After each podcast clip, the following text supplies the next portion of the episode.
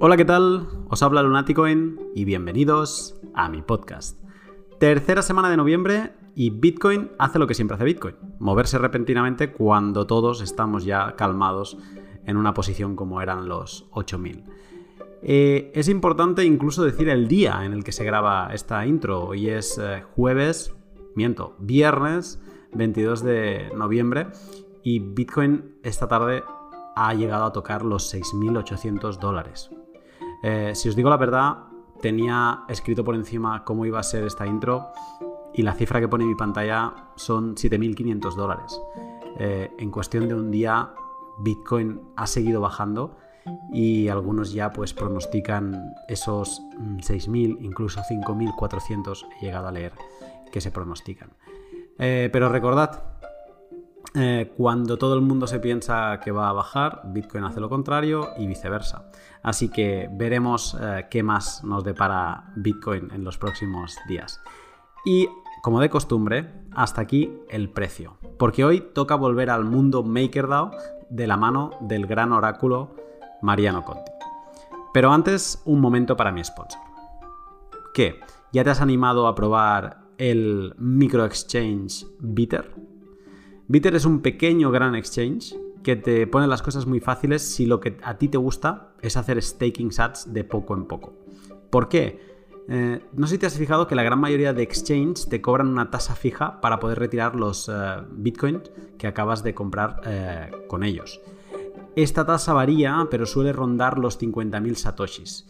¿Y qué pasa si acabamos de apilar 250.000 satoshis? Que podría ser, ¿no? Que decidierais destinar pues sobre unos 25 euros semanales. Eh, pues eso, ¿qué pasa si acabas de, acumular 250, 300.000 satoshis? Tenemos que cederles al exchange un 20% de, de esos satoshis para poder extraerlos. O los dejamos y seguimos apilando para retirarlos una vez al mes y así que no, que no se note tanto esa comisión. Eh, sin duda, esto último sería mejor, pero ya sabes que not your keys, not your Bitcoin. Así que no va a estar Bitcoin en ningún sitio mejor que en tu propia wallet. Con Bitter no tienes ese problema, porque Bitter le envías euros con una transferencia SEPA y recibes directamente tus fondos en la wallet seleccionada.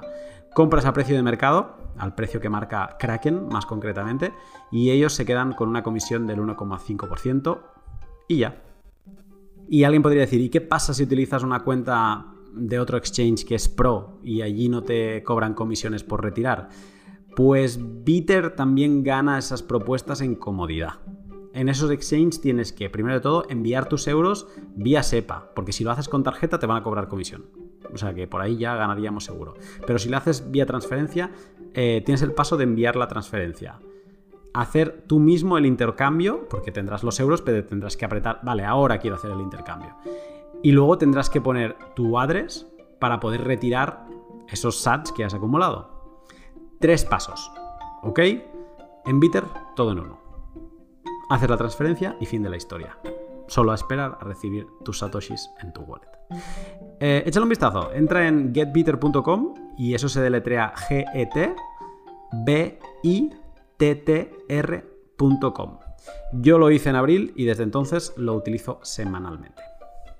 Pues bien, tengo el gran gusto, como os decía, de volver a hablar con Mariano Conti. Casi nueve meses después de grabar nuestro último podcast, vuelve a cederme tiempo para contarme cómo es Multicollateral DAI tan solo tres días después de su activación. El sistema con el que el protocolo de MakerDAO estabiliza su stablecoin, DAI, siempre me ha fascinado. Estabilizar desde la inestabilidad. Ahora, con Multicollateral DAI, llegan a su visión plena, la que imaginaron hace 5 años y con la que DAI ya no solo se colateraliza con ETH, Ethereum. Eh, en este primer pod, Mariano Conti me explica los diferentes cambios eh, que ha sufrido y está sufriendo todavía y va a sufrir para adaptarse a los nuevos smart contracts de Multicollateral DAI repasamos los cambios en su nomenclatura, BAT y los otros nuevos colaterales, OASIS, ¿qué es OASIS? Eh, el DSR o tasa de ahorro en DAI, cómo se queman los maker ahora, qué pasa con Pool ETH, subastas, oráculos, diferencias con otras propuestas como la de Compound, Stability Fee y mucho más. Un paseo por un proyecto fascinante imaginado en 2014, incluso antes que Ethereum, con, porque se, se tenía que hacer con BitShares, y activado ahora, en noviembre de 2019. Así que sin más, te dejo con el pod. Buenos días, Mariano. ¿Qué tal? Buenos días, ¿cómo te va? Bien, bien. Aquí, bueno, ahora hace días ¿eh? que no hablábamos así en, directo tú y yo. Sí, está en enero fue. Febrero. Febrero, no me... febrero. Sí, hace un montón. Primera vez que hablamos febrero, luego dejamos eh, otro podcast para, creo que fuiste en medio a Denver. Sí. Y a la vuelta es cuando rematamos, además, sobre Multicolateral DAI, fue el segundo. Cierto, la segunda parte. Bueno, finalmente tenemos algo otra vez de qué hablar. Hoy, hoy, tenemos, hoy cerramos la trilogía. Así es. Así Vamos camino del el padrino ya.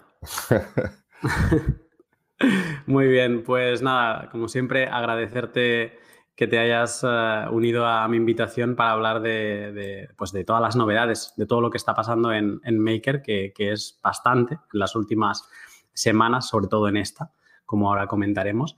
Em, y, nada, no te voy a preguntar por tus inicios, porque esa información para quien le interese, pues ya la tenemos eh, a buen recaudo en, el primer podcast, en el L9.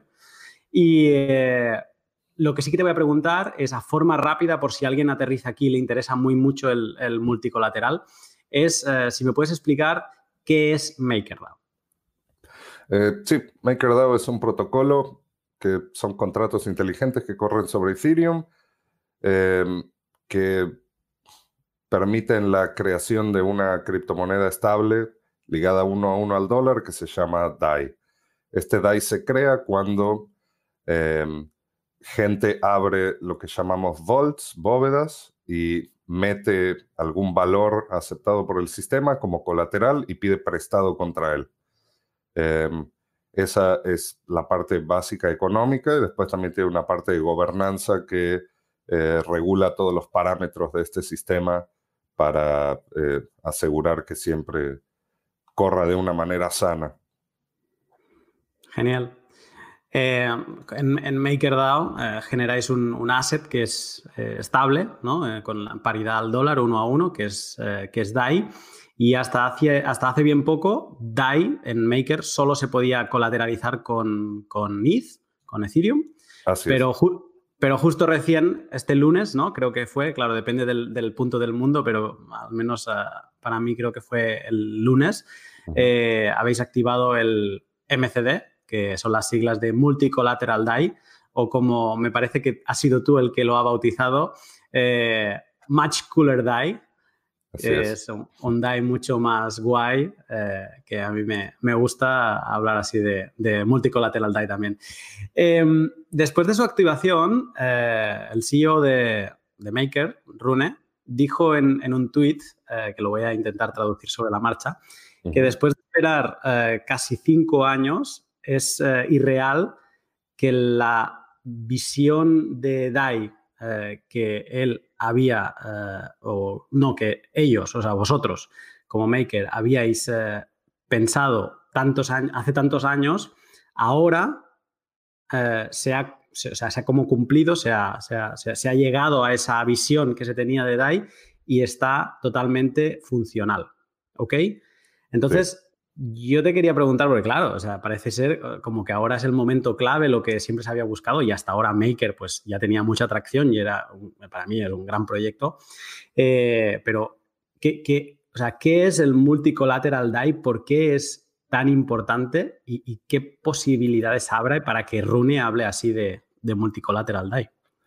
Eh, bueno, es que, es que sí, Maker es un proyecto que nació antes de que Ethereum eh, empezar a eh, su mainnet. O sea, es, un proyecto que nació en BitShares, una, blockchain anterior. Eh, yo me uní hace un poco más de tres años, entonces no estuve para, la, para los comienzos de la idea y los primeros prototipos. Pero el, el DAI que todos conocemos de estos últimos dos años, que ahora le cambiamos el nombre a SAI por Simple DAI, Eh, esa era una versión que quisimos sacar para probar, como un beta, para probar que muchas de las ideas, tanto tecnológicas como económicas, eh, fueran correctas y funcionaran, porque en papel es todo muy lindo, pero después en el mundo real hay tantos factores. Entonces decidimos lanzar el single collateral con solo respaldado por Ether y lo probamos durante dos años y mientras estamos creando este otro. Eh, entonces sí, en realidad lanzar con todas las mejoras que tiene el sistema sobre el anterior es, es como Ron dice, una culminación de años de trabajo y de cientos de personas, pero cientos de personas. Muchos que todavía están, algunos que ya no están, eh, gente que sigue en el ecosistema en otros proyectos, gente que no, que directamente se dedicó a otra cosa, ahí eh, tenemos de todo. Entonces, sí es, es probablemente uno de los proyectos más grandes eh, que existen ahora en Mainnet en Ethereum. Y bueno, y como decís, tiene muchas, muchas ventajas sobre el anterior. Genial. Pues ah, bueno, este podcast, quien, quien haya leído el título y no le haya dado al play sin, sin mirarlo, pues ya sabrá que, que va exclusivamente sobre Multicollateral DAI y sobre todo cómo se ha implementado, porque sí que es verdad que grabamos este, este último podcast donde se hablaba en futuro de lo que tendría que ser Multicollateral DAI, pues hoy vamos a ver lo que es y lo que está funcionando y lo que, no, lo que va a permitir, ¿no? Entonces, em, ha habido bastantes cambios, no, no, no, no, no han sido cambios simples y yo me gustaría ir repasando poco a poco por todos estos cambios que yo he detectado y espero no dejarme ninguno. Primero de todo, eh, mm, a ver, dejar claro que multicollateral DAI significa que ahora DAI puede estar respaldado por más activos que no solo Ethereum, ¿vale? Exacto. Y eh, entonces, ahora llegaremos a qué activos, pero primero de todo lo que cambia es la terminología. Yo me he sentido hasta traicionado en algún, en algún punto. ¿eh? Me ha dolido uno en concreto que, ahora te lo, te lo diré. Eh, pero, o sea, no sé si podría repasar cómo queda la terminología, los puntos importantes ahora con Maker. Eh, por supuesto, la moneda ahora es DAI y la moneda anterior eh, queda como SAI y después las, los CDPs, la posición de deuda colateralizada, se convierte en Volt. Eh, que sí, es uno de los cambios más controversiales, puede ser. Lo dices porque tú, a diferencia de quien nos escucha, me estás viendo la cara y estás viendo que esa es la parte que mi corazoncito se, rompió un poco. Sí. Eh, ¿tiene, ¿Tiene algún porqué este, este cambio de...? Eh, puede ser entre, entre cosas de, de la fundación, entre marketing y legal y sea, nosotros estamos creando un protocolo abierto para todos, es open source, ya está corriendo en la blockchain, es permissionless, pero detrás de eso sí existe una fundación eh, que es una entidad legal que tiene oficinas en todo el mundo, que su propósito es ayudar a que el protocolo crezca y eventualmente dar un paso al costado cuando se pueda manejar por sí solo. Entonces, la fundación sí se rige por cosas que el protocolo no. Eh, si hubo algún tema, si fue estrictamente legal o estrictamente marketing, no te sabría decir. Pero imagino que puede haber ido por ahí. Vale, ok. Pues, y eh, yo estoy de acuerdo, eh, el, término CDP, al menos en nuestra, nuestro pequeño mundo de cripto, está en la, en la cabeza de la gente. O sea, era un término aceptado.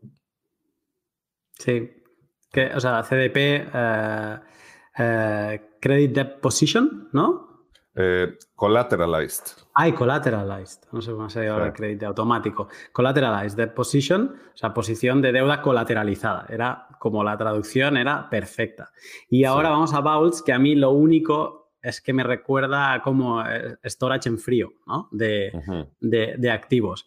Y, pero bueno, yo más que por alguna confusión, que no es por ahí, es, yo creo que ya teníamos un romanticismo, teníamos una relación creada eh, con los, con los TPs, pero bueno, ahora son, son vaults.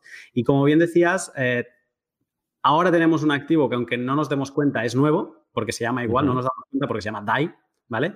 Y luego tenemos SAI, que es el, activo que conocíamos hasta ahora, eh, y básicamente pues va muy bien porque es la S nos recuerda que es de Single eh, Collateral DAI. Así ¿Por, qué, ¿Por qué es mejor DAI? Y no hablo de terminología. ¿Por qué es mejor DAI que el SAI, el, DAI que conocíamos hasta ahora? por atrás, el, toda la arquitectura de los contratos inteligentes por atrás es muy distinta. Entonces, podemos ir viendo paso a paso muchas cosas que se me ocurren.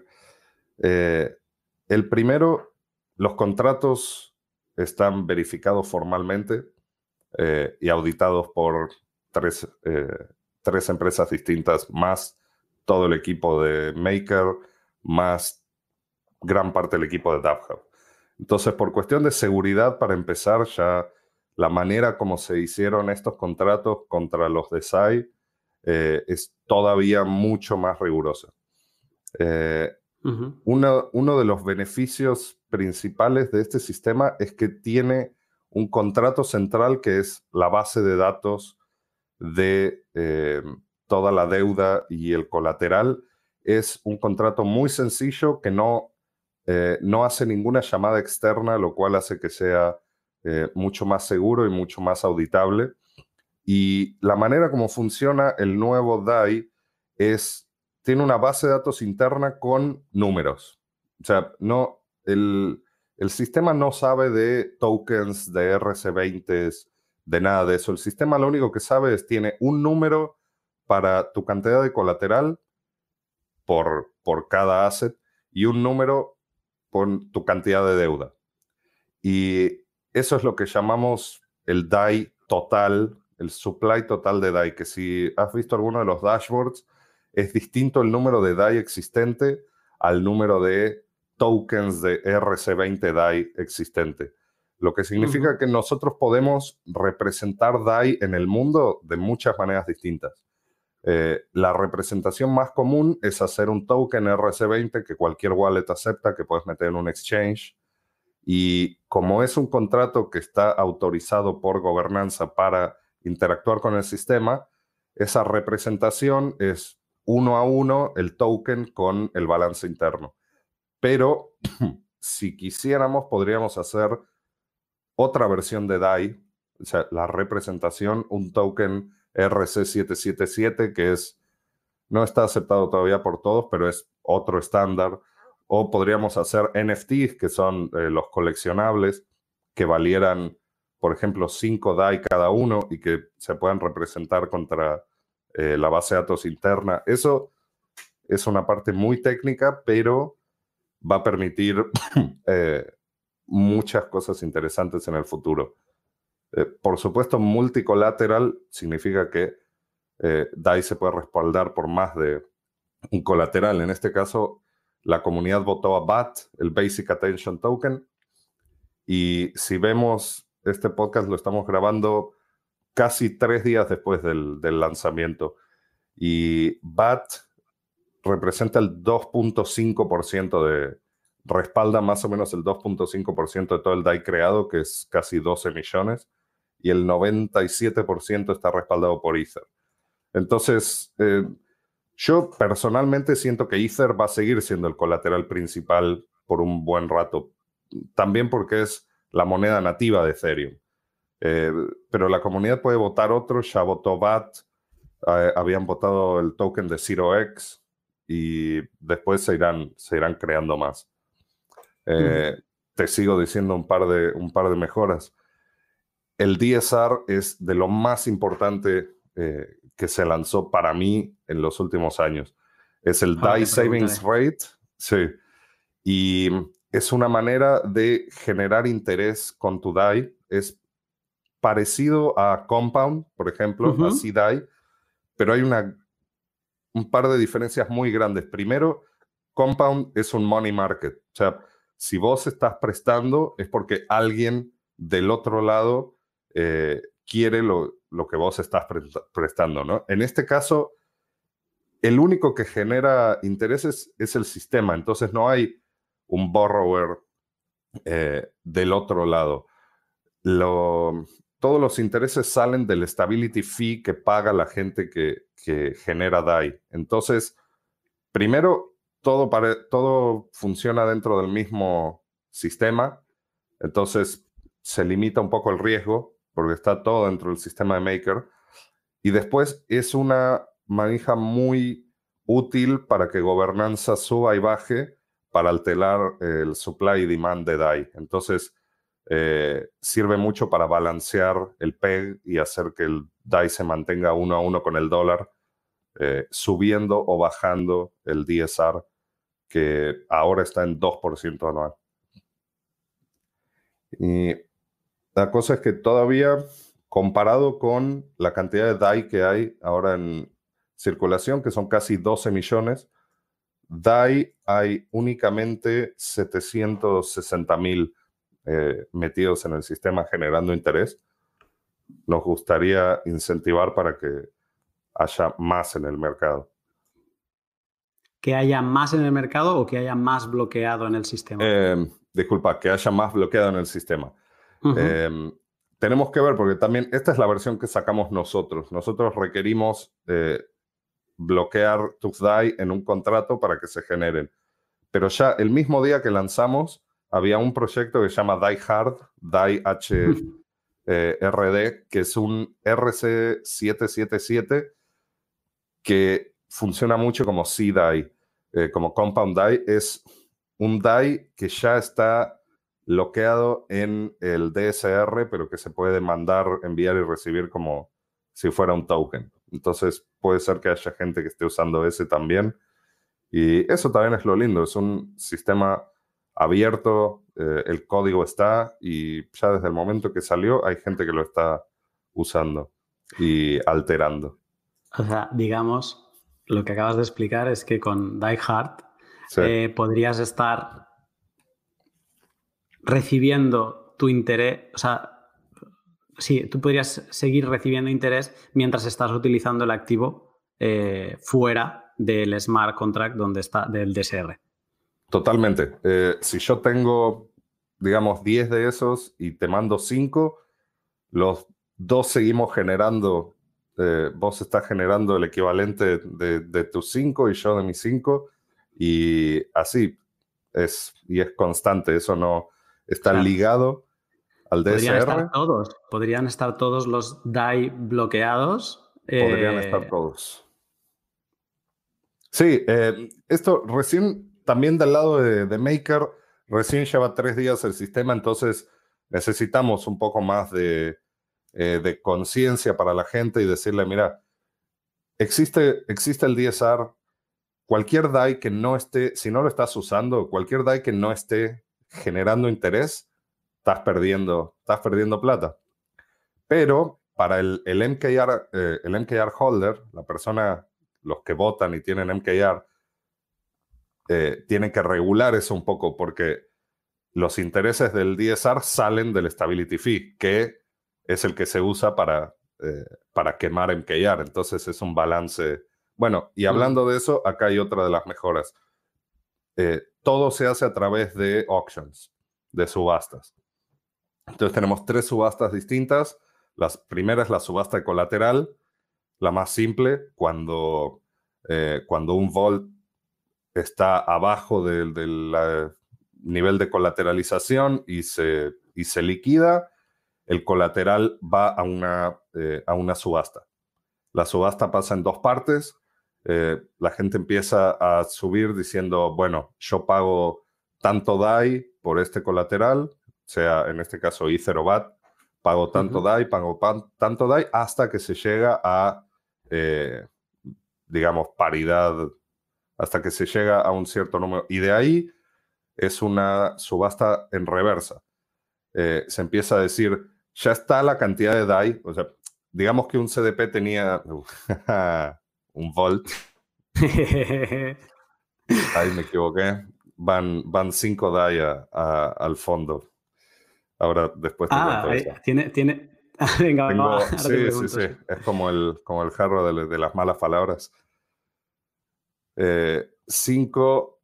Imaginemos que tenés deuda de 100 DAI y el, el sistema te liquida y tenía 100 más poner 5 de stability fee más 13% de, eh, de penalidad, digamos que sean 120 DAI. Se pone el colateral a subasta y la idea es recaudar 120. Una vez que se, la gente empieza a hacer bid, bid, bid, se llega a los 120 y de ahí se hace un reverse auction, una subasta en reversa que empiezan a decir, ok, ya dijiste que vas a poner 120. Y alguien dice, bueno, pero en vez de darme todo tu colateral, dame un poquito menos. Y otro dice, dame un poquito menos. Eh, no sé, si el colateral era 1, alguien dice, bueno, pero yo te acepto punto 99. Y otro dice, yo te acepto punto 98.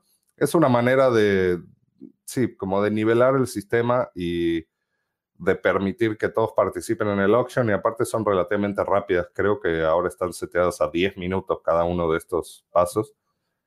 Y bueno, esa es la, la más simple, la, la colateral que antes se vendía, el, eh, el colateral se vendía a un descuento.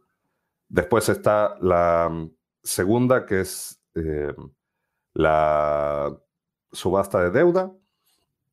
Esa es digamos que si no alcanzara lo suficiente, eh, si no alcanzara para nivelar el sistema, o sea que hay deuda mala, esta es la típica de que se crea MKR, se subasta por DAI y bueno, eh, se crea, hay inflación en este caso, ¿no? Esta es de las que tratamos de evitar.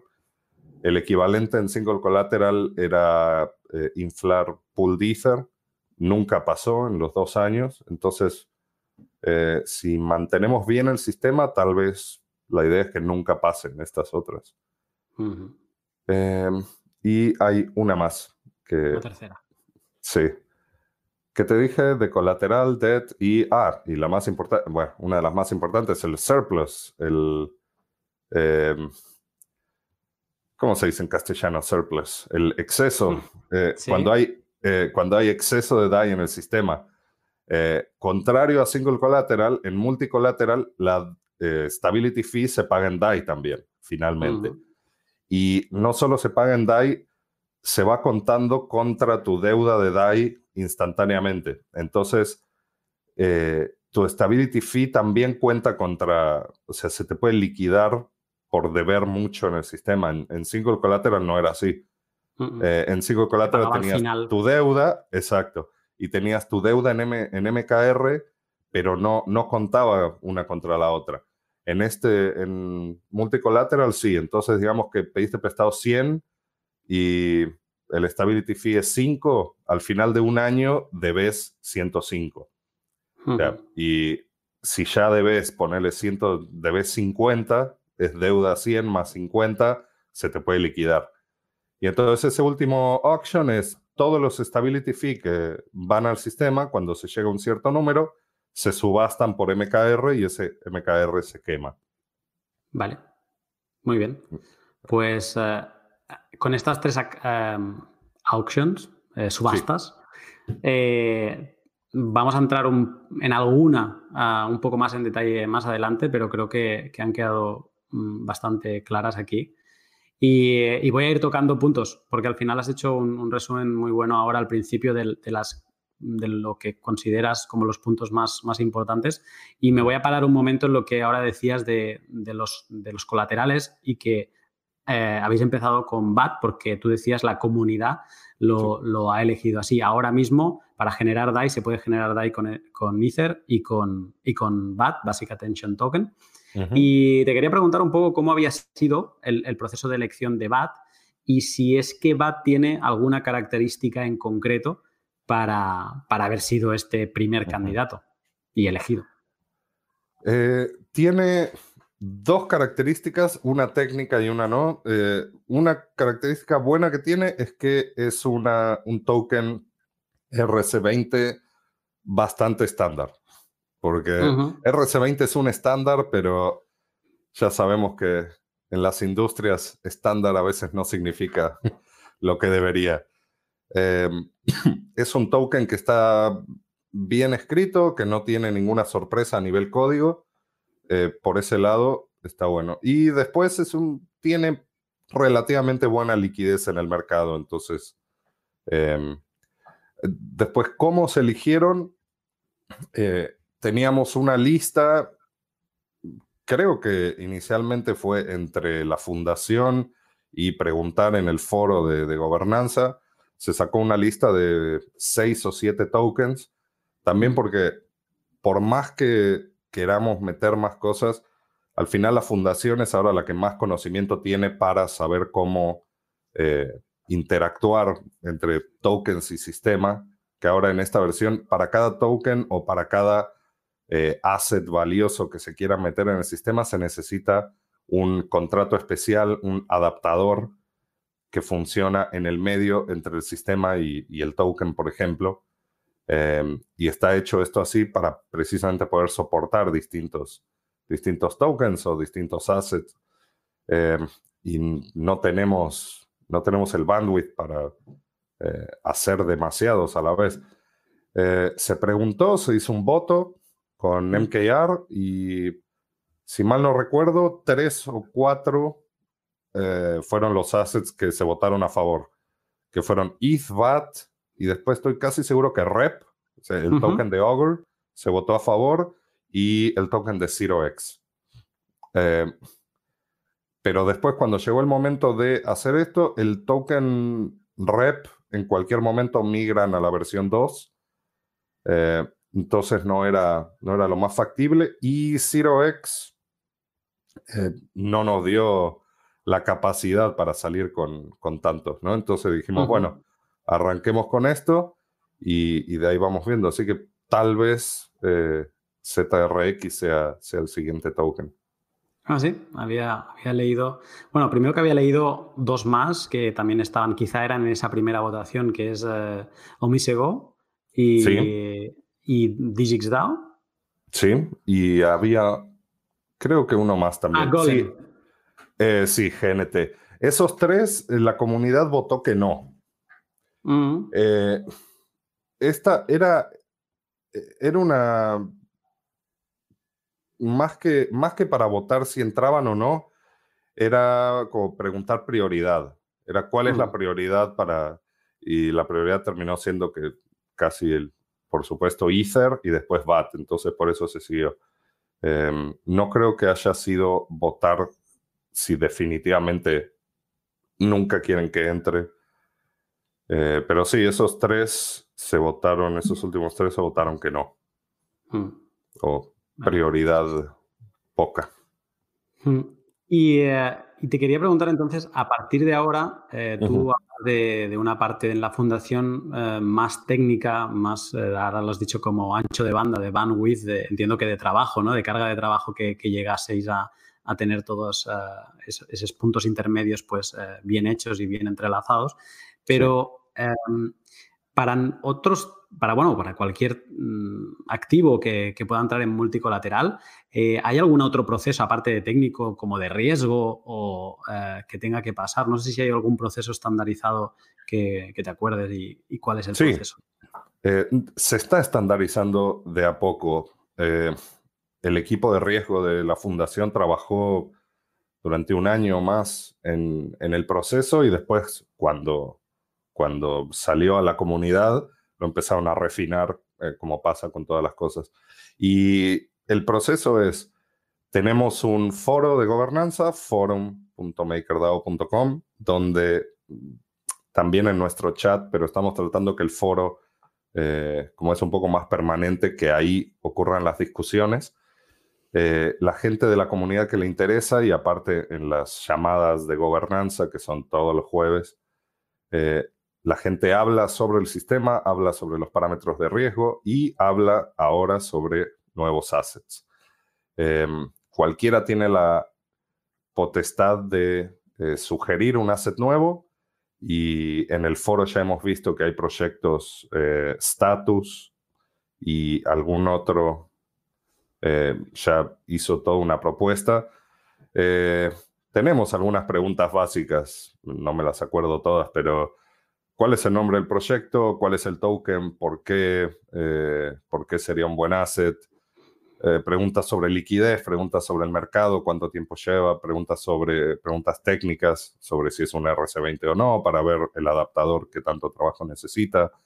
Eh, y después la comunidad tiene como sentimiento a favor o en contra, pero, pero sí, en el tema de riesgo eh, se necesita saber el precio del token, hay que tener un Oracle en línea porque eso es lo más importante.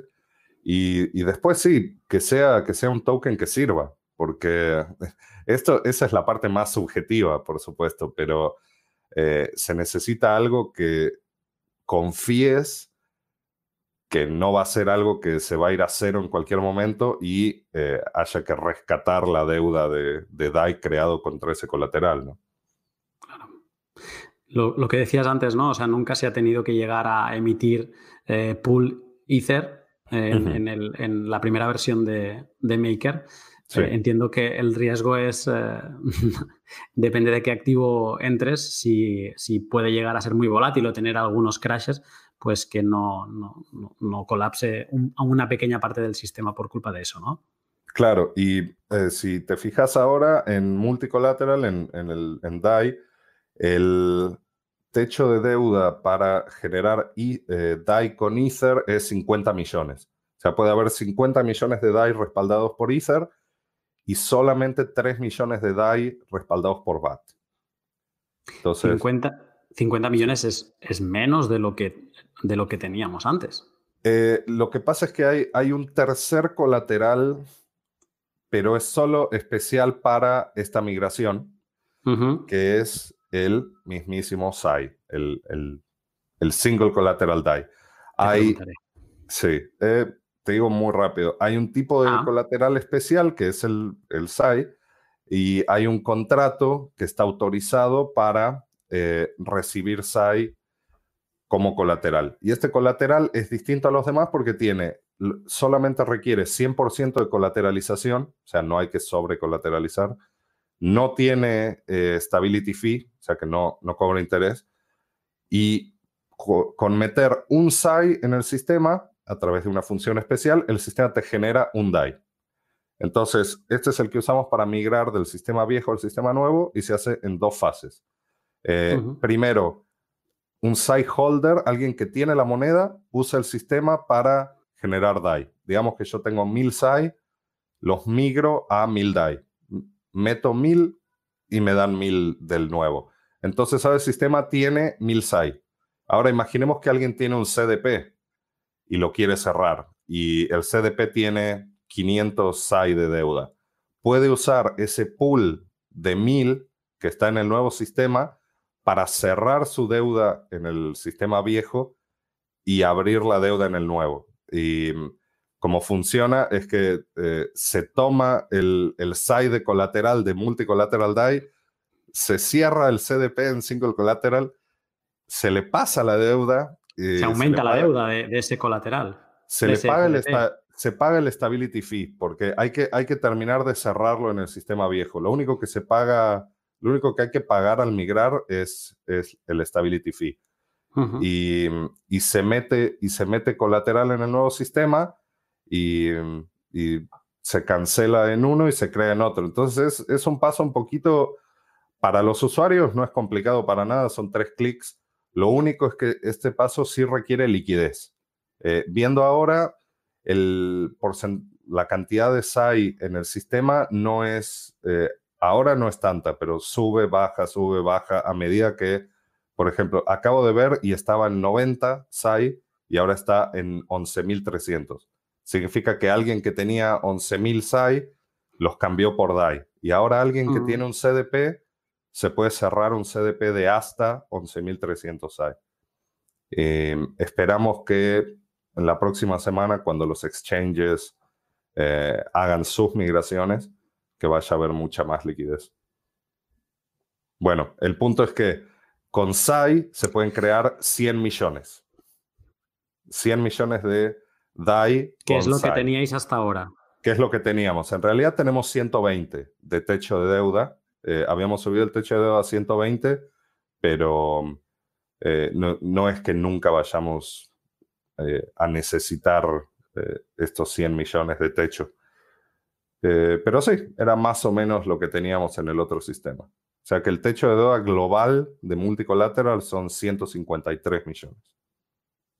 100 de SAI, 50 de Ether, 3 de BAT. Sí. Perfecto.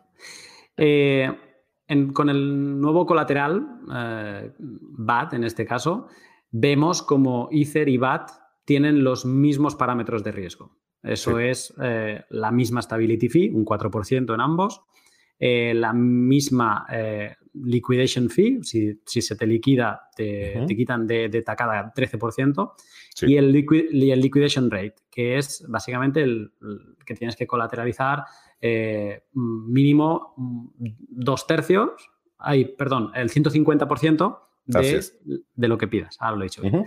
Eh, en el anterior pod, en el L13, me comentaste que incluso multicolateral DAI permitiría que un asset estuviera repetido en el sistema, pero con diferentes parámetros de riesgo. En este caso sería, pues, por ejemplo, que tú pudieras colateralizar con Ether, pero eh, con un mayor eh, ah, liquidation eh, rate, o sea, que a lo mejor no fuera un 150, sino que fuera un 200%, y que como estás colateralizando de más, pues que tuvieras una menor stability fee. Y te quería preguntar si esto, nueve meses después, si sigue estando sobre la mesa. Sí, sí, por supuesto está sobre la mesa. Justo antes de lanzar teníamos, hicimos varias pruebas en, distintas testnets y teníamos tres versiones distintas de, ETH, la que terminamos sacando, una que funcionaba exactamente como mencionaste y otra eh, a la inversa. O sea, ponías poco, poco colateral, colateralizabas menos, pero pagabas más eh, de stability fee. Esos eran los, los tres que teníamos. Eh, decidimos también, como este es, un sistema muy grande, la migración era algo muy importante, decidimos salir también solo con estos dos, así podíamos probar bien el sistema, pero yo espero que muy pronto dos cosas pasen. Eh, por lo que he estado viendo en los foros de gobernanza, se va a tratar de meter estas distintas versiones de Ether lo antes posible y seguramente se alteren un poquito los parámetros de riesgo de BAT.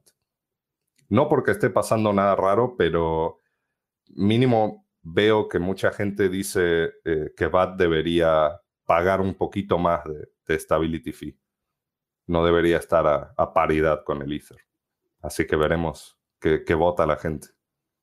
Es un activo más riesgoso, por lo tanto, ¿no? Es eh, menos, también menos trayectoria, solo por trayectoria eh, Por supuesto. Cualquier cosa que no sea el asset nativo de, la blockchain, en este caso Ether, eh, siempre va a, llevar un poco más de riesgo. Y yo personalmente estoy, estoy de acuerdo con eso. Tengo una pregunta muy trampa aquí. Por favor. Eh, entonces, si consideráis un activo mm, que sea como un wrapped Bitcoin, en teoría, ese activo podría tener incluso menos stability fee por trayectoria, ¿eh? por esto que hablábamos ahora. Es, una, es una buena pregunta. Eh, Bitcoin es el, criptoactivo que más liquidez tiene en el mercado, por supuesto. Es el que más lleva, es el, gran papi de todos. Hmm. Rap Bitcoin, por otro lado, y, eso que yo tengo, eh, tengo Rap Bitcoin, sigue siendo una opción relativamente centralizada. Hay que confiar en BitGo y mm, me gustaría que se abriera un poquito más ese proceso y no me disgusta tanto tampoco. ¿eh? Eh, la fundación, la Maker Foundation, es parte de este consorcio de WBTC. No sé si como market maker o como holder de alguna multisig o como algo, me tengo que fijar. Y a mí no me molesta tanto, me parece un buen primer intento. Eh, hay mucha gente que no le gusta, no porque sea Bitcoin, sino por cómo está eh, rapeado. Hay gente que está esperando a otro tipo de puentes. Y después hay gente que simplemente no lo quiere. Y hay otra gente que sí, que dice, tenemos que abrir eh, el mercado ¿no? a toda la liquidez que te puede proveer un asset como Bitcoin. Hmm. Eh, por principios, yo nunca pondría el stability fee de, aunque sea el, eh, el puente más seguro y descentralizado del mundo, eh, no pondría el Stability Fee por abajo del de Ethereum, pero eso, eso es por principio. Pero sería. Te lo pondría casi, casi al mismo. Casi al mismo nivel. Casi, ¿eh? Sea, ni en paridad, ¿eh? Muy bien, muy bien. Bueno, pero yo, yo voto con una cantidad ínfima de, de MKR, así que eh, sería, sería la comunidad la que decidiría eso. Bueno, era, era, era, una pregunta, ya te lo he dicho, es un poco una pregunta trampa, pero que, que no, es divertido saber, eh, al final es, eh, estoy de acuerdo contigo y más habiendo repasado, por ejemplo, el, lo que hacen en RSK y sus esfuerzos por, aunque son, ellos tienen un bridge eh, federado y sus esfuerzos por descentralizar, incluso eh, que tienen, eh, si se hiciera un, soft fork en, en, Bitcoin pues, y se implementase dry chain, entonces digamos que Bitcoin podría hablar con, con, no sería unidireccional como es Bitcoin, ¿no? que va a la suya y no habla con nadie, sino que podría eh, hablar con, un protocolo de RSK y en este caso pues entiendo que de Ethereum también. Y eh, entonces ya se podría, eh, podría ser totalmente descentralizado este bridge que tú ahora mismo comentabas. Pero sí que es verdad, yo también he escuchado estas voces críticas con WBTC, el, el BRAP BTC, y se va escuchando algunos otros intentos de, hacer un port de, Bitcoin de maneras más descentralizadas. Pero bueno, veremos cuando llegue y al final es lo que tú dices, es un protocolo abierto, al final si se vota y, llega, pues llegará y, ya, se, ya se verá. Quería tocar un poco más sobre DSR, eh, lo has explicado, creo, ahora he estado repasando las preguntas que tenía de, DSR y, y, poco me has dejado que, preguntarte más.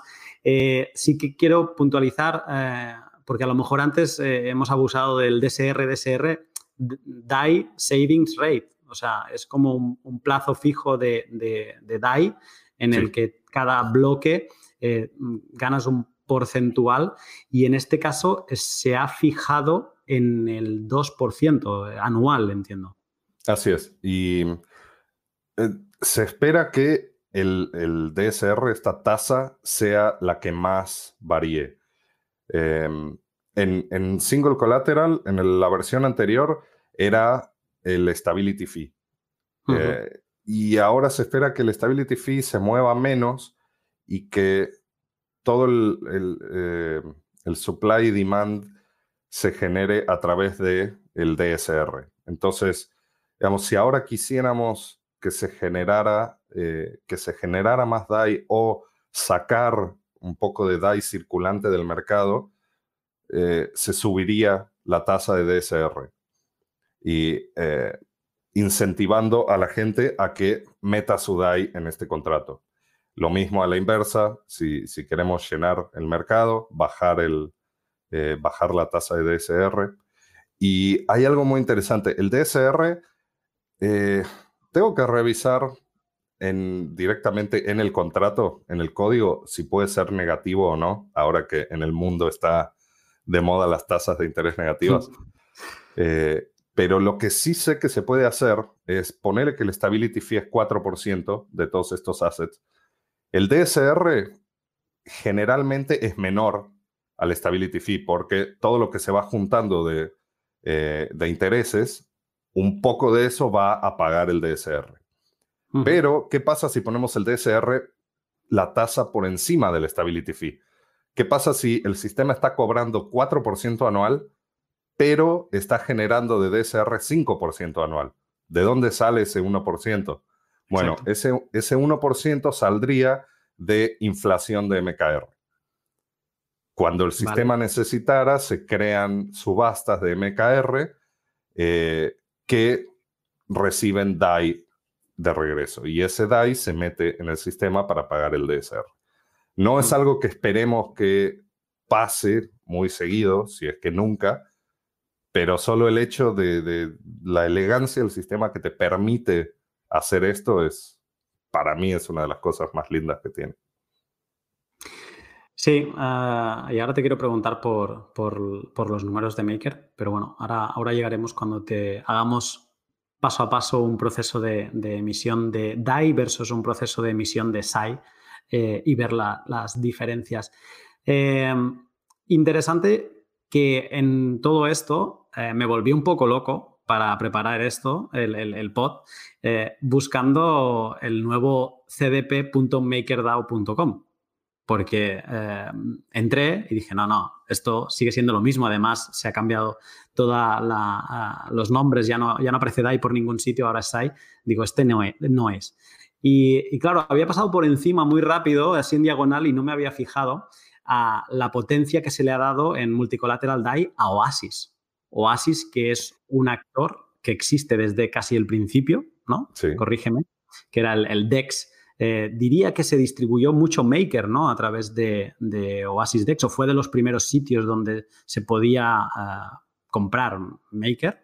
Eh, si mal no recuerdo, fue prácticamente el primer DEX eh, que existió, de los primeros contratos inteligentes que hacían. Yo justo cuando entré eh, al proyecto, todavía ni siquiera se llamaba Oasis, se llamaba Maker Market y tenía una interfaz muy simple y se creó, eh, como vos decís, para, para vender MKR en el mercado, en vez de venderlo a través de un foro y alguien con una, con una hoja de Excel atrás llevando cuentas. Se hizo como pues había que hacerlo con un contrato. Pues ahora Oasis mm, toma más protagonismo. Se sigue manteniendo el, DEX, se puede tradear eh, diferentes activos. Eh, y luego tenemos el Borrow y el Safe. en, Borrow básicamente es el portal de los que conocíamos hasta ahora del, del, CDP para tú venir con colateral y poder pedir prestado eh, DAI, ¿no? para abrir un vault y, me cuesta a mí también. Y Yo por suerte no tengo un tip jar de, de, errores. No me lo has contado, ahora, ahora te lo pregunto. Tenemos Borrow y luego tenemos Safe, que es donde ahora mismo se puede recibir eh, el DSR que acabamos de, comentar, donde podemos bloquear, bloquear eh, DAI para recibir ese, ese porcentaje. Eh, te quería preguntar si entiendo que siempre, tanto el borrow como el safe va a estar centralizado en Oasis o va a haber otras plataformas que, digamos, eh, puedan también ofrecer este DSR eh, nativo? Eh? Estamos hablando de, de Maker. Sí.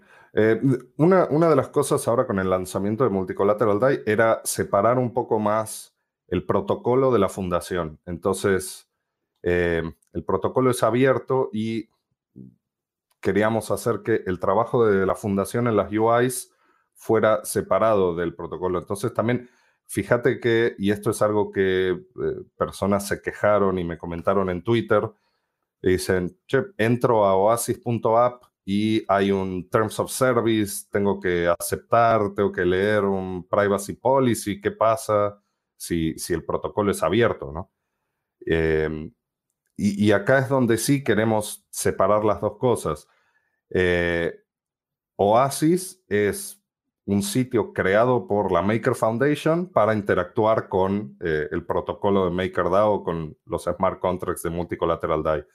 Pero por supuesto que no es el único. Ya vimos el día que se lanzó, Instadap ya tenía eh, su propio portal, una versión para migrar, que déjame decirte es muy buena también, porque mientras la nuestra te obliga a cerrar totalmente un CDP de un lado y abrir el Vault del otro, la de Instadap te lo deja hacer de manera escalonada, con pedazos de deuda eh, a la vez. Son unos genios los chicos de Instadap. Em, y, y después, bueno, he tenido gente que me pregunta para cómo interactuar desde Etherscan directamente mandando transacciones a los smart contracts, lo cual se puede hacer. Entonces, te digo, esto de Oasis era una manera de separar parte del trabajo de la fundación con el protocolo. Pero el protocolo sigue siendo 100% abierto. La cosa es hay que hay que saber usarlo. Eh, no es tan fácil decir, ok, acá están las direcciones, acá está eh, lo que el contrato puede hacer, empezar a tirar transacciones. Eso, por supuesto, no es tan fácil, pero eh, le permite a otros proyectos hacer interfaces sobre él. Entonces esperamos que Oasis sea una, es la de la Maker Foundation, pero que se creen muchas más y después hay que ver cuáles son los diferenciadores que hagan que una persona use uno u otro. Mm. Interesante. Eh, salto a, a la comparativa esta que te decía ahora de DAI contra SAI, cómo emitíamos y cómo emitimos ahora eh, DAI. yo repaso la de antes así por encima. Eh, antes, eh, mira, más, no, no lo he dicho bien, no es cómo emitimos, es cómo nos liquidan, ¿no? Porque emitir, mm. Mm, ah, el cómo nos liquidan me llevará a preguntarte el, cómo emitimos. antes te liquidaban, nada más liquidarte, te habías pasado tú, te habías quedado sin colateral suficiente para llegar al 150%, porque el precio de Ether, por ejemplo, en este caso, pues había bajado. Entonces, lo primero que hacían con tu colateral, eh, eh, te penalizaban un 13%.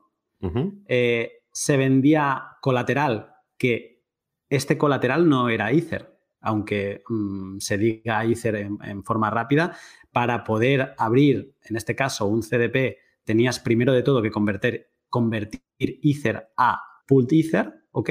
O sea que realmente el colateral que se te liquidaba era Pool Ether eh, para cubrir la cantidad de DAI que sí habías pedido mm, prestada. Pues debía ser, si te han quitado ya un 13%, te queda un 87% y tú en teoría deberías rondar un 66, 60, ¿no? Es por ahí, por eso se te ha cancelado. Eh, entonces se, te, se vendía esa cantidad de colateral suficiente como para poder eh, recibir SAI, vamos a llamarle así para que quede claro, de vuelta, quemarlo, porque si no se estaría generando el doble de SAI que debería existir. Eh, tú, ya tienes el tuyo. Y si quedaba alguna parte de, pool de Ethereum, se le devolvía al usuario de, ah, de, ¿cómo se llama?, del CDP. ¿no? Sí.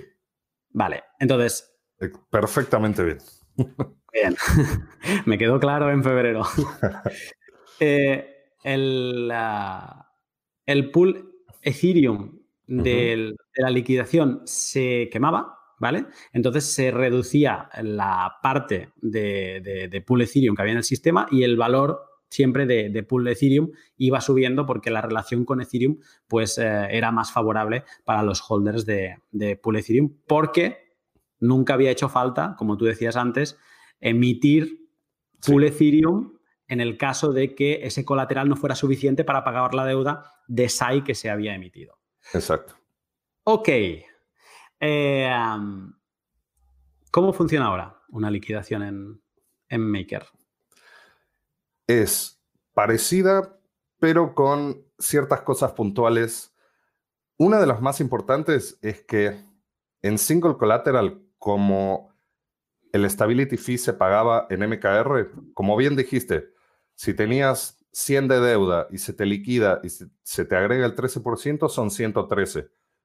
Pero si tenías, no sé, dos, si tenías que pagar stability fee que era equivalente a 2 dólares, a 2 SAI, ¿qué pasaba con eso? En el caso de liquidación se te perdonaban porque eran números distintos.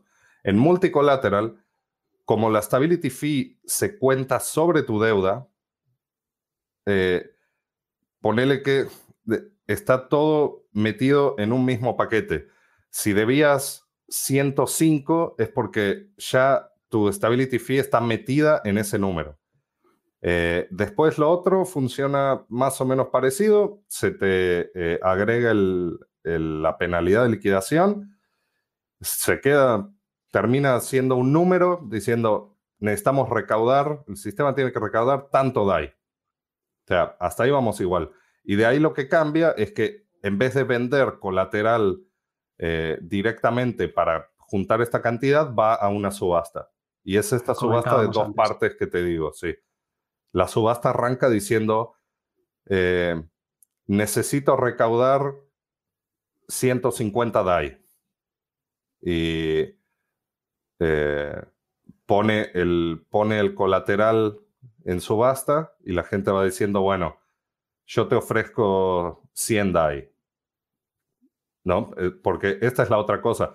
En el otro sistema, en 5 colateral, se devolvía una parte al, al owner del CDP, eh, se devolvía la parte que no se vendía. Hay que tener cuidado en multicolateral porque como funciona la subasta, digo, empieza diciendo, alguien dice, se pone todo el, colateral a la venta. En realidad eh, se pone por, por bloques. Eh, hay otro parámetro que es, si es muy grande la cantidad de colateral, la subasta va por bloques, o sea, se divide en varios bloques, pero imaginemos que es uno solo. Alguien dice, puede que hay un Ether y el Ether vale, ya no sé hoy cuánto, pongamos 170. 170, sí. No, 150 euros, 170 dólares. Ah, ok, perfecto. Eh, entonces alguien dice, bueno, yo te ofrezco 100 DAI por todo esto que vale más. Alguien dice, yo ofrezco 120, 140, 160 hasta que se llega a los 175.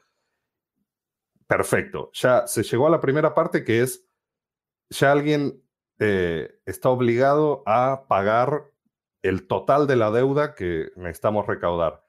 Y ahí es cuando empieza la, subasta en reversa. Entonces, bueno, vos vas a pagar 170 por un Ether. Eh, igual los números acá no, no, me dan tan bien porque... Pero alguien dice, bueno, yo estoy dispuesto, por esos 170 solo dame punto 99. Y otro dice, por esos 170 dame punto 98, punto 97. Y digamos que quede ahí, el sistema le da punto 97 eh, a esta persona a cambio de, los 170 eh, DAI, recupera, salda la deuda y los puntos 03 que quedan, ahí sí, esos van para el dueño que fue liquidado. es, eh, es un poco complicado a veces explicarlo con palabras sin un, sin un diagrama o algo, pero... y aparte, yo siempre me voy por las ramas, no soy la mejor persona para explicar esto. Es como vender una, una chocolatina. Primero te la vendo, ¿no? Y primero te acordamos un precio. Si es 170 por la chocolatina, ok. Vale, ¿quién me seguiría pagando 170 si a la chocolatina le quito un cuadradito? Claro. Y si le quito dos, ¿hay alguien? Sí, ¿no? Entiendo casi como una subasta a mano alzada. Vale, pues mira, al final con dos cuadraditos menos alguien me lo ha aceptado. Y al final al usuario del, del Vault ah, se, le, eh, se le devuelven los dos cuadraditos de la chocolatina. Bueno, Exactamente así. Perfecto. muy bien, muy bien explicado, sí. entonces, em, en este caso, desaparece el pool Ethereum. Vamos con Ethereum mm, puro. Desaparece precisamente porque en el primer sistema el MKR solo se usaba para pagar el stability fee y no había manera de crear eh, MKR nuevo. Entonces, en caso de, tener que salvar deuda mala, no lo podíamos hacer con MKR. Por eso el, pool Ether, porque es una, era una versión que el sistema podía eh, quemar o crear.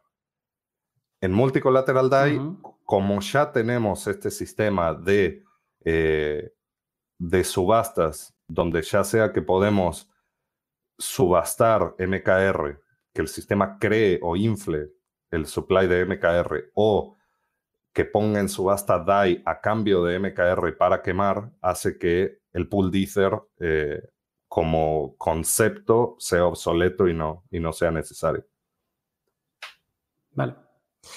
Eh, te quería preguntar por, eh, por la parte de, de, Maker, de quemar Maker. ¿no? Antes a mí me quedaba muy, muy clara eh, con, eh, eh, tanto en, en cuando se iba quemando y se iba aumentando su valor. Y en la versión anterior también es los maker que se recibían de pagar la stability fee, en teoría iban al, quemador, ¿no? Exacto. Vale, una duda muy, muy sencilla. ¿Se ha, ¿Se ha, llegado a quemar Maker efectivamente en la, en la primera versión? Of, Todavía no, porque el token todavía no tiene los permisos para llamar a la función burn, a la función para quemar. Eh, todo el MKR que está, que son 5300, que está en el quemador, eh, lo único que le puede pasar es cuando se active, eh, cuando se active esta función, lo único que puede pasar es que se queme. Y la única diferencia entre mandarlo al quemador, mandarlo a la dirección cero o activar la función eh, quemar, es que la función quemar sí hace algo importante que es bajar el número del total supply, de la, cantidad total circulante. Entonces, todos los sistemas que leen cuánta cantidad de MKR hay, ahora leen un millón, aunque técnicamente hay 5.300 que ya están fuera de circulación, pero cuando se queme, efectivamente ese millón se le va a restar 5.300 y pico y, y, eso es lo que, lo que va a decir oficialmente el contrato, va a leer que hay menos de un millón. Ah. Y esto viene probablemente la semana que viene. Era, era lo siguiente después de, de lanzar multicolateral. Eran tantas cosas a la vez que dijimos, bueno, separemos porque durante la primera semana no es crucial que esté esta función y, lo hacemos la siguiente. Entonces, así va a ser. Vale, me voy a reservar lo que me parece todo esto, sobre todo el, acto de quemar Maker. Bueno, que cada uno piense. Eh, ahora mismo eh, la stability fee es del 4%. Eh, lo has comentado tú antes, incluso con el caso de que el, DSR sea superior, ¿no? Pero bueno, en el caso de ahora se entiende muy bien, yo recibo 4 y 2, un 2%, va a pagar quien tenga el em, DAI eh, bloqueado en, pues en el contrato de DSR. Eh, con el 2, en este caso, con el 2% excedente, ¿qué se va a hacer? Eh, el 2% excedente se acumula eh, en un buffer y cuando se llega a un cierto número, que también es votado por gobernanza, es otro parámetro de riesgo, cuando, eh, cuando se genera suficiente, se crea una eh, otra subasta más. Y esa subasta se usa para comprar MKR en el mercado. Entonces, y ese MKR se manda al quemador. Vale. esa, es la, esa, es la, manera eh, de hacer más o menos como funcionaba el sistema antes, pero... Ahora. Eh, ¿Va a ir siempre a comprar Maker o la comunidad podría votar eh, que se gastara en otra cosa? Ah, muy buena pregunta. Muy buena pregunta. Y la respuesta es, hay dos partes. Em, como está el sistema ahora, el contrato inteligente que hace, que hace esto solo permite que se creen subastas eh, con DAI por maker, ¿no? Pero ¿qué puede pasar? Eh, governance, los, la comunidad de MKR puede votar dos cosas. Una es cambiar el contrato por otro que haga otra cosa, o hay una muchísimo más fácil, eh, hay una función dentro de todo el sistema que se llama SOC, que es precisamente la que hace esto. Eh, hace muchos años, cuando Nicolai, el cofundador, que fue el que hizo la primera, primera versión de, eh, de los contratos y el sistema a nivel en el cerebro, cómo puede funcionar, eh, se dio cuenta de que el que controla el sistema puede hacer lo que sea, ¿no? Y los holders de MKR, en cualquier momento, si quieren, pueden crear deuda mala de la nada. Eh, lo podían hacer mediante gobernanza, mediante cosas raras. Dijo, si se puede hacer, vamos a ponerle una función que lo permita en vez de tener que pasar por un montón de, regulaciones. Entonces, la función SOC lo único que hace es crear deuda mala en el sistema.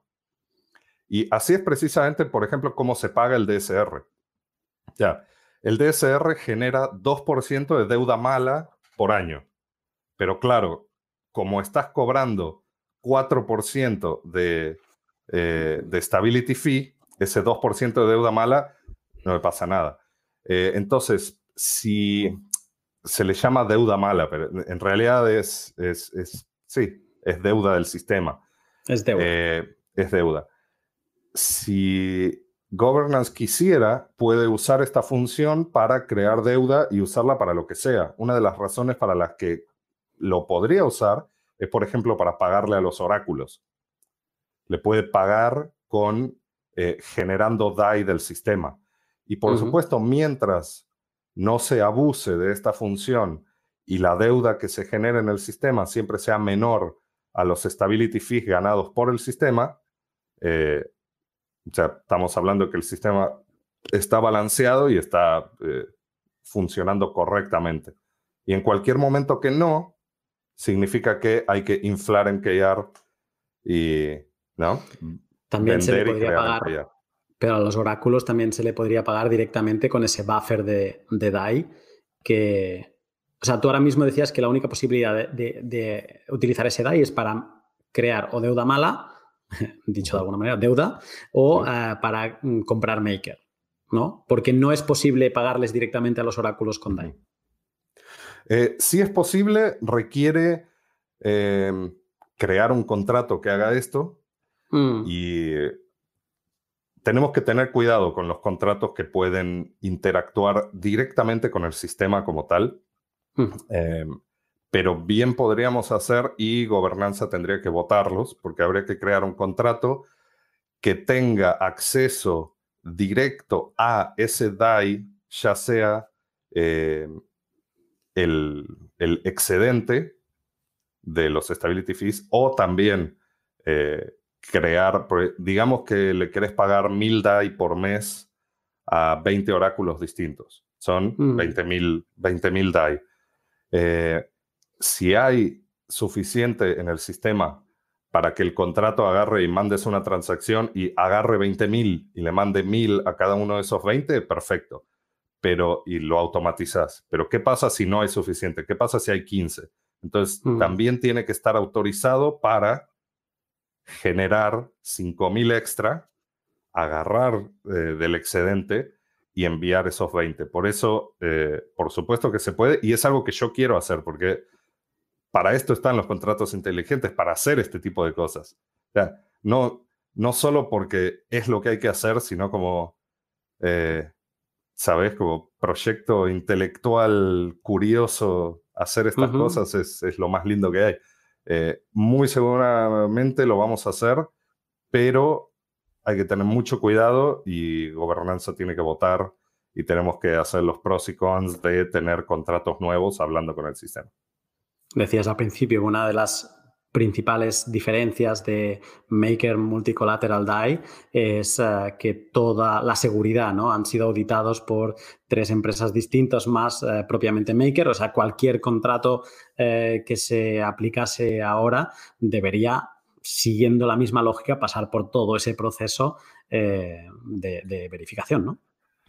Y sí, porque este es un sistema que esperamos que esté activo por muchos años que maneje mucha, mucho valor.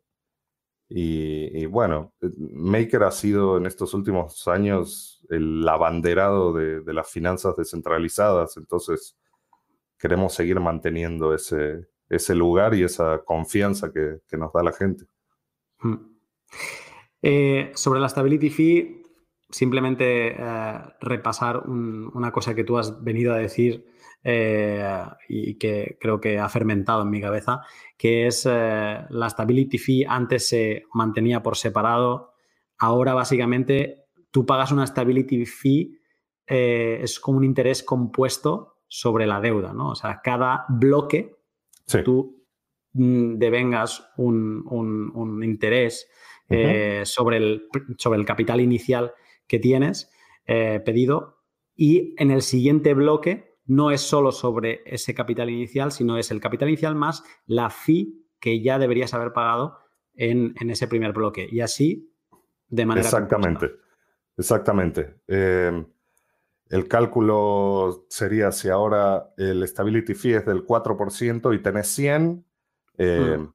tendrías 100 más el 4%, 104 después del primer año y el segundo año tendrías que hacer el 4% de 104. O sea, es exactamente compounding y eh, cada bloque. Sí. Genial. Eh, y entonces es lo que tú también decías antes, a diferencia de SAI, en DAI, Much Cooler DAI, nos pueden liquidar eh, no solo cuando abramos un vault y eh, digamos, no, mira, a lo mejor un 60, o sea, un, el 66% del valor que estoy poniendo en Ether, no, obviamente no lo voy a pedir, voy a ir a un 60 o a un 55, pero es que no solo has de pensar en eso, sino que has de pensar que el interés se te va a ir acumulando sobre la stability fee y a lo mejor pensar en dejar un poquito más. Por supuesto, hay que tener cuidado ahí porque, porque sí es. Y en single collateral hay una versión de esto, pero no está activada. Y hay algunas razones económicas, yo la verdad ya mucho no, no me acuerdo de por qué no, pero hay una versión de, un interés que se cobra sobre la deuda, em, pero ah, nunca se activó. Vale. Oráculos, mm, hablamos de, pagarles y ya hablamos en febrero, no de pagarles, eh, pero ah, que entiendo que es importante, pero hablábamos de una característica importante eh, para evitar pues estos altos y bajos que, te puede hacer el mercado con flash crashes y también para evitar que un, pues un oráculo malicioso que, puedas tener en el sistema, que era el, OSM, que es el módulo de seguridad de oráculos, eh, que en aquel entonces retrasaba todos los precios. El precio actual en Maker es el que hace una hora, en teoría, estaba en, el mercado. ¿Se ha implementado? Sí, se implementó. Salimos con Oráculos versión 2. Eh, es una versión mucho más moderna de, los oráculos que mantienen el, single collateral. En multicolateral eh, todo funciona con mensajes firmados y menos transacciones on-chain. Eh, están los módulos de seguridad que retrasan el precio una hora. Tenemos otros proyectos del ecosistema generando precios para eh, los oráculos. O sea que está, tenemos a Gnosis, tenemos a ZeroX, a Set Protocol y a un par más que ahora no recuerdo, que también están, proveen datos para el sistema porque eh, ellos son usuarios de los oráculos también como casi todos los proyectos de, de Ethereum. Entonces dijimos, bueno, ¿por qué no que gobernanza los vote como eh, proveedores de precios. Y así vamos a tratar de meter a, más proyectos para incrementar la descentralización de los oráculos.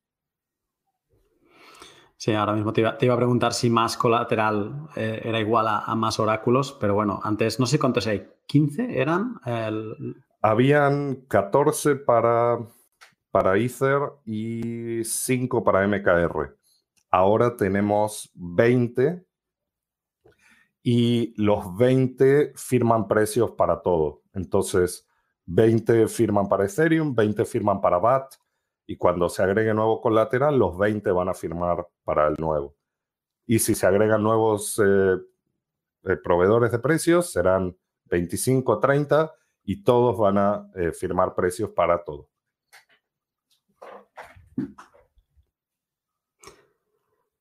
Perfecto. Pues Hemos hablado de oráculos, Stability Fee, eh, el proceso de liquidación en, en, Match Cooler DAI, eh, Oasis, DSR, los nuevos colaterales y el proceso de, añadir colateral, e incluso hemos hablado de la terminología, más toda la explicación que has dado tú de las, de las subastas. Y aún así, tenemos por hablar migración, los, todas las particularidades, que tengo algunas preguntas eh, que, que, me interesa mucho hacerte sobre ello, Gobernabilidad. Ha habido preguntas que me ha enviado la comunidad sobre los últimos y, eh, también me gustaría preguntarte. Y luego también te aparecen preguntas eh, extra, off topic, están ahí.